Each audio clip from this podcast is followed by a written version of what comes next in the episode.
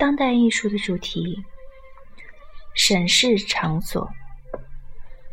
在场所的主题下，许多当代艺术家创作的作品都表现了特定地点在形貌和情感上的特征，比如大峡谷、东京、本地的小餐馆或艺术家的工作室。在这类作品中，场所的可感属性和心理属性彼此感染，相互影响。与他们19世纪的前辈们相比，今天的艺术家更有可能意识到。他们对场所的审视和观察，总是渗透着社会概念。正如批评家利兹威尔斯解释的那样，土地是一种自然现象，地景是一种文化建构。场所始终就就在那里，是外在的，独立于我们的观念而存在。我们用来解释和阐释场所的概念，却是人类思维的建构和介入的产物。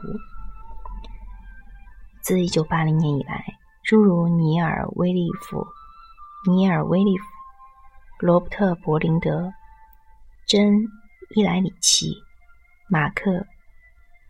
因内斯特、乔尔·麦伊罗斯和威廉·艾格莱斯顿等画家和摄影师，延续着根据自己对特定场所的直接观察来进行创作的传统。对这些艺术家来说，诸如天气和光线条件等方面可用来象征投射到景观上的人类情感。一些艺术家，包括英国画家彼得·多伊格、彼得·多伊格、美国艺术家大卫·贝茨和琼·施奈德，他们将记忆中的某地制作成图像，以此突出了这些地方具有的能唤起个人回忆的尘封情感的力量。另外一些艺术家探讨的重点是：我们该如何去理解那些其形貌已被摄影技术和其他技术媒介改变了的特定场所？这些艺术家主要有德国的格哈德·李斯特和美国的维纳·塞尔明斯。在李希特和塞尔明斯的照片绘画作品中，一个特定场所，如高山地带或波涛汹涌的海面与观众的距离被再度拉大。尽管他们的画儿是以特定场景的照片为基础，然而作品真正的主体并非现实世界中的真实场所，而是照片中显现的视觉信息和表现风格。描画本本地景观在美国某些风景区一直很受欢迎。值得一提的有新墨西哥的圣圣达菲和陶斯，马萨诸塞州的普罗温普罗温斯顿，还有缅甸州海岸。这些地区推动了商业伊朗体系的繁荣，吸引了大批收藏者来搜寻表现雅致幽静或宏伟壮观的迷人美景的图片。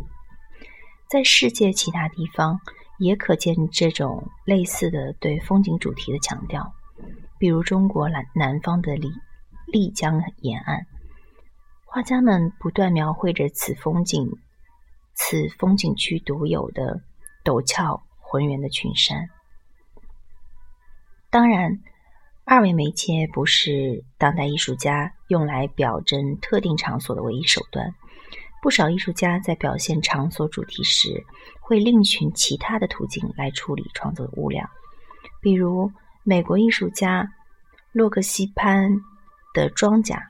是一件实物大小的雕塑作品，栩栩如生地再现了一块种满罂粟的土地。罗伯特·洛毕猛烈锤击包裹在巨型卵石和树干上的铝合金薄片。最后的成品好似大自然鬼斧神工的产物。美国、英国艺术家雷切尔·怀特里德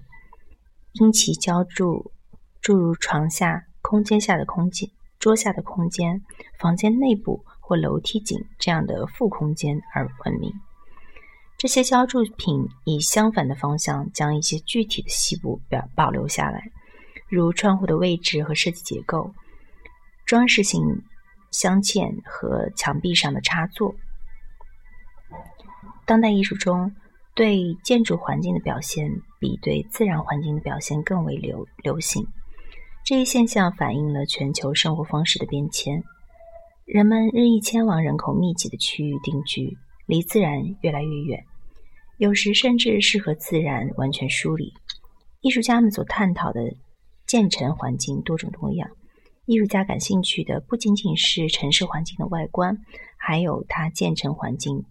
还有他们的感觉、声音、气味，以及给居民和造访者带来的影响。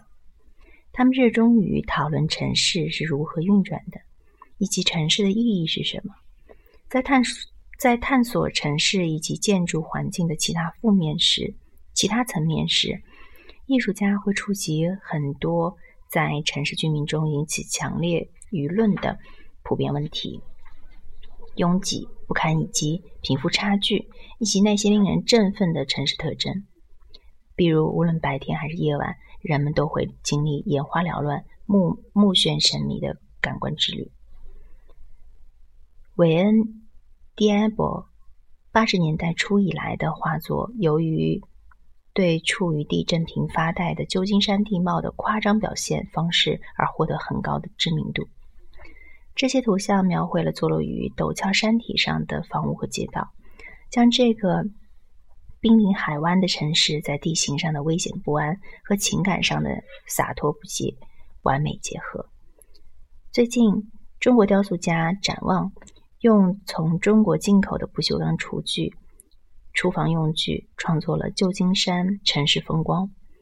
这件长二十二英尺的装置作品，以惊人的精确度再现了旧金山市，包括楼房、码头和金金门大桥等在内的物体。展望的不少雕塑作品都审视了曾经共同建设起来、共同建设起北卡罗来纳州的贫困中国移民和其他文化群体之间的彼此交错的历史。展望还因其用不锈钢材质制成中国园林观赏石而闻名。观赏石是放置在中国园林中的假山，作为对天然美景的理想化再现和追。追寻宁静处所的象征，在作者埃米杜克看来，展望那闪闪发光的假山石模仿品，向我们利用引人是向我们利用引人沉思冥想的工具来逃避城市文化的需要，提出了挑战。我们如此迅速的创造、摧毁又重建的城市文化。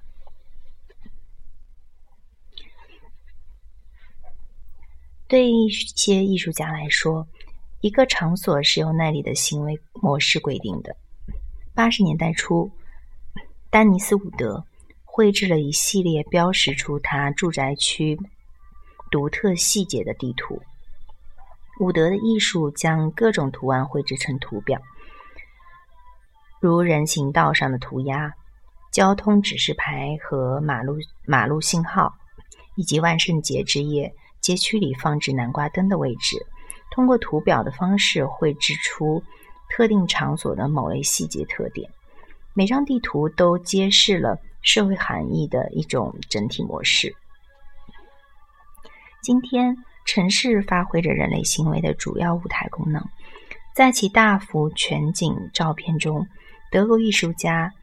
安德烈亚斯·古尔斯基。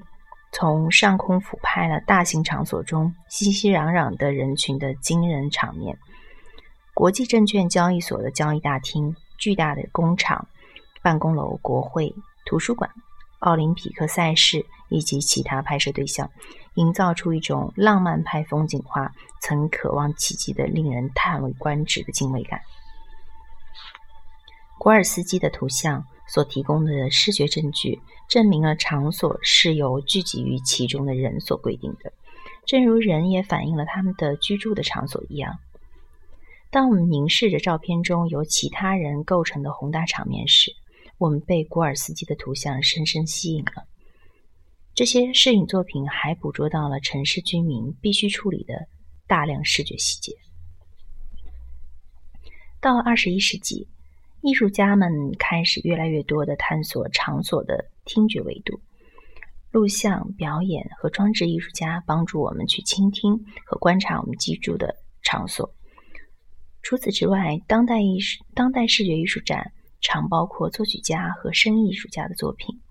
如玛丽安·艾玛赫，他创建了声音建筑的形式，